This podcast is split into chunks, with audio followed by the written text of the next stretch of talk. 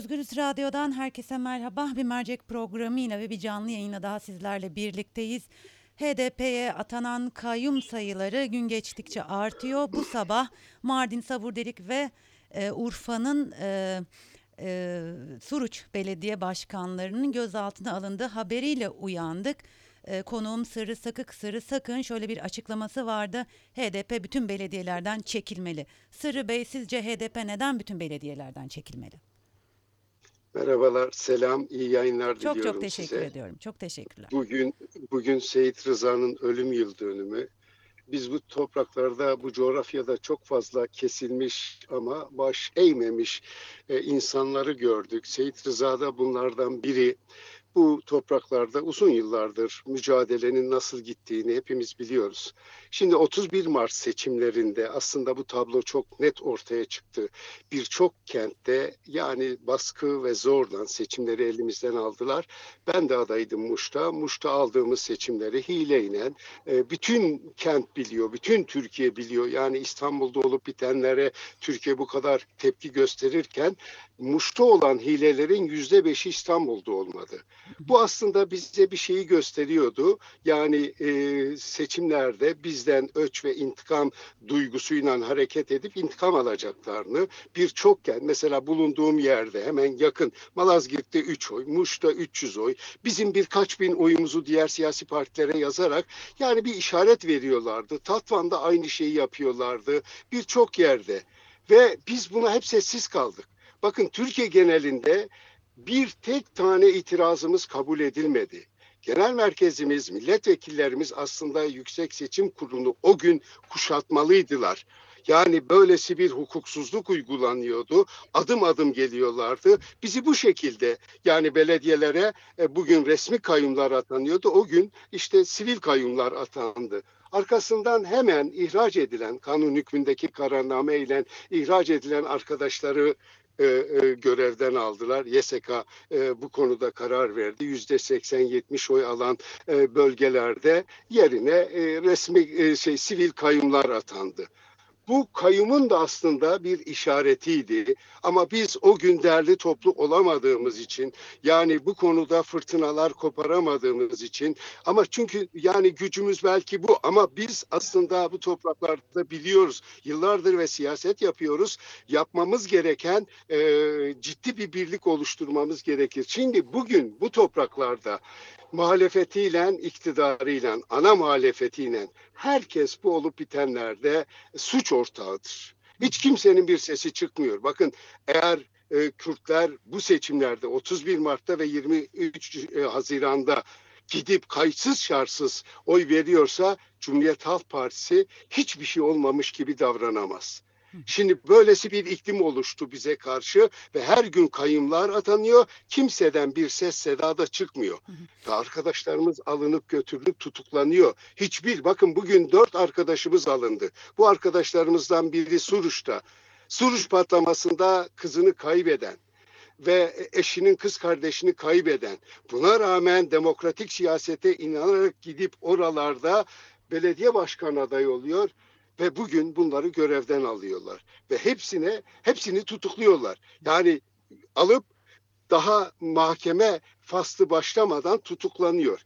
Ve bu arkadaşlarımıza yani birçoğuyla işte itirafçılardan beyanlar bilmem ne. Şimdi bu kadar politikanın net olduğunu ve bize bu konuda yerelde siyaset yaptırtmayacağını görüyorsak bizim de A projemizin yanında bir B projemizin olması gerektiğine inanıyoruz. Sadece belediye başkanlarıyla ilgili değil.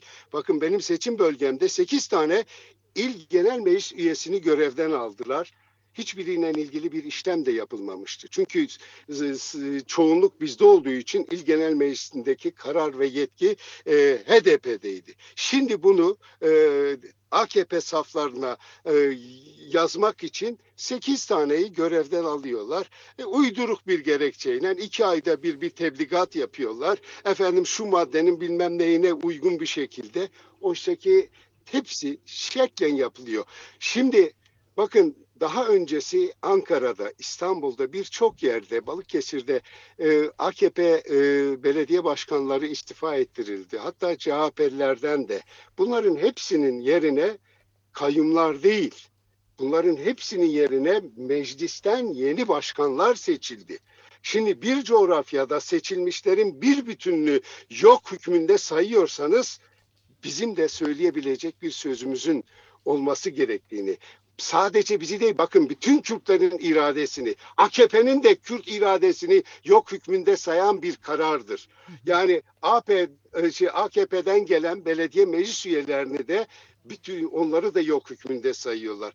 Benim aslında bugünkü söylediğim benim şahsi düşüncemdir. Partinin yetkili organları bunları oturur, konuşur, tartışır. Yani ben uzun süredir böyle düşünüyorum. Hatta Ağrı'da belediye başkanı iken de bu fırtına koptuğunda gelip partinin yetkili kurullarına da bizim de çekilmemiz gerektiğini söylemiştim.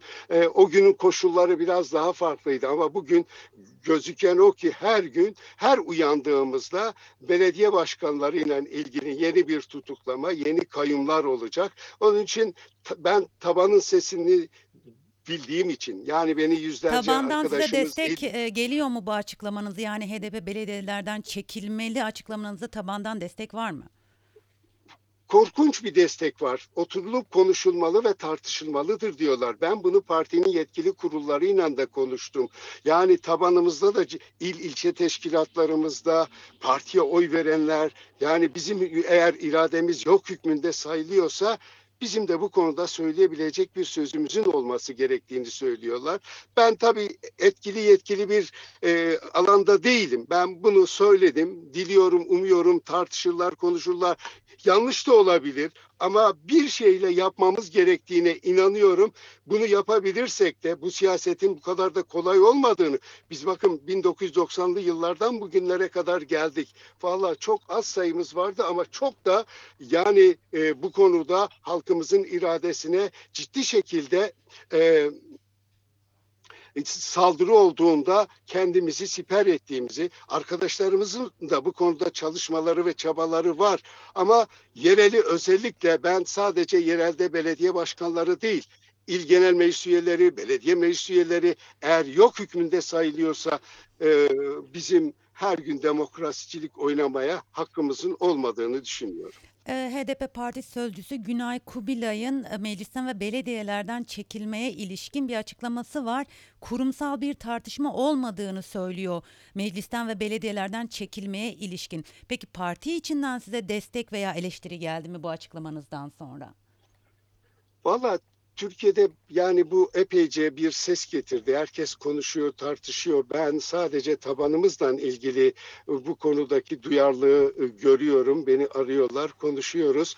Ben e, parlamentodan çekilsin demiyorum. Benim söylemek istediğim yani biz yerelde şu anda ve hiçbir belediye başkanı arkadaşımızın orada gerçekten bir hizmet de üretemediklerini. Çünkü öyle bir ablukada, öyle bir baskı altında ki bu ruh haliyle bu topraklar topraklarda siyaset değil, bu, bu hizmet değil. Nefes bile alamazsınız. Yani benim söylemek istediğim bu. Yoksa parlamento grubuyla ilgili herhangi bir şey söylemiyorum. Ben yerelde çalıştım. Yerelde belediye başkanlığı yaptım. Yereli biliyorum. Yerelle çok iyi ilişkilerimiz var. Ve ben bu ilişkilerin e, gelen taleplerin tartışılıp konuşulması gerektiğini söylüyorum. Ee, ya tabii yetkili kurullar nasıl bir karar alırlar e, onu da e, önümüzdeki günlerde göreceğiz. Ee, biraz önce aslında konuşurken 90'lı yıllarda siyaset yaptığınızı ve e, bir e, mücadele yürüttüğünüzü söylediniz ki tarihte tarihten de örneklerini biliyoruz. Evet 90'lı yıllarda siyasetçilerin vermiş olduğu mücadele var. Sizce HDP'nin en azından şu anda e, siyaset e, yapan e, milletvekilleri veya eş başkanları yeterince e, yeterli mücadeleyi vermiyor mu? Biraz çok açık bir soru oldu ama fikrinizi merak ediyorum. Ya da bir e, somut bir politika üretemiyorlar mı? Valla arkadaşlarımız can hıraş bir şekilde çalışıyorlar. Hı. Eksik yok mu? Var. Şunu da söyleyeyim. Yani partide bazı şahıslar kendilerini parti üstü görüyorlar. Bu bizi yaralıyor, bizi üzüyor. Birçok arkadaşımızın da birer şövalye gibi çalıştıklarını da biliyoruz. Yani bu parti bir emek partisidir. Bu parti e, 30 yıllık bir mücadelesi var. Nasıl bir mücadeleden geldiğimizi dost düşman da biliyor. Yani biz bütün e, bu süreç içerisinde e, bütün Türkiye'de renklerin bu partide buluşması gerektiğine inanıyorduk ve halen de aynı inancı taşıyoruz ve Türkiye'de e, yani yeni bir yol yani ünlü bir e, şey e, nedir e, o askeri komutan Hannibal'ın bir sözü var. Ya bir yol bulacağız ya bir yol açacağız o alt dağlarında sıkışıp kaldığında. Biz de yeni bir yol yeni bir yol aşmak için birçok kesimden yani Türkiye'nin bütün renklerinden bu partiye yansıyan kimliklerin e, bizim için bir onur olduğunu ama bazı şahsiyetlerin parti kendilerini parti üstü görmeleri ve parti içerisinde hiyerarşik yapıya çok da şey sağlamadı. Bizi zaman zaman bunlar üzüyor. Yoksa diğer arkadaşlarımızın ben görüyorum bölgede canhıraş bir şekilde nasıl çalıştıklarına tanıklık da ediyoruz. Ee, tabii zor bir süreçten geçiyoruz. Daha çok birlik içerisinde mücadelemizi sürdürmeliyiz. Ee, Sırrı, e, Sırrı Bey, Ahmet Türk'ü ziyaret edeceksiniz sanırım biraz sonra. Ahmet Bey'in sağlık durumu nasıl? Ee, onu da e, merak ediyordur dinleyicilerimiz muhakkak. Evet, valla Ahmet abi bir haftadır hastanede. E, Ahmet abi bir zonaya yakalandı. Bu e, si- sinir uçlarının iltihaplanması çok sancılı bir süreç yaşadı ama şu an çok iyi. E, sabahleyin görüştüm, şimdi de yanına gidiyorum. E, çok çok iyi. Ahmet abinin sağlığı iyi. Herkese selamları vardı. Zaten sosyal medyada da bunu paylaştım. Hı hı. Sizin vasıtanızla da bütün dostlara selam. İyi, iki gün daha hastanede kalacak. Ve yaşanan süreçte biraz sıkıntılar mıkıntılar her halükarda hepimizde zaman zaman böylesi şeyler oluyor. Bizlerin de geçmiş olsun dileklerini iletin lütfen. Sevgiler, saygılar Ahmet Türkiye'de. Çok çok teşekkürler Sırrı Bey. Eyvallah, iyi yayınlar, selamlar, sevgiler. Çok sağ olun.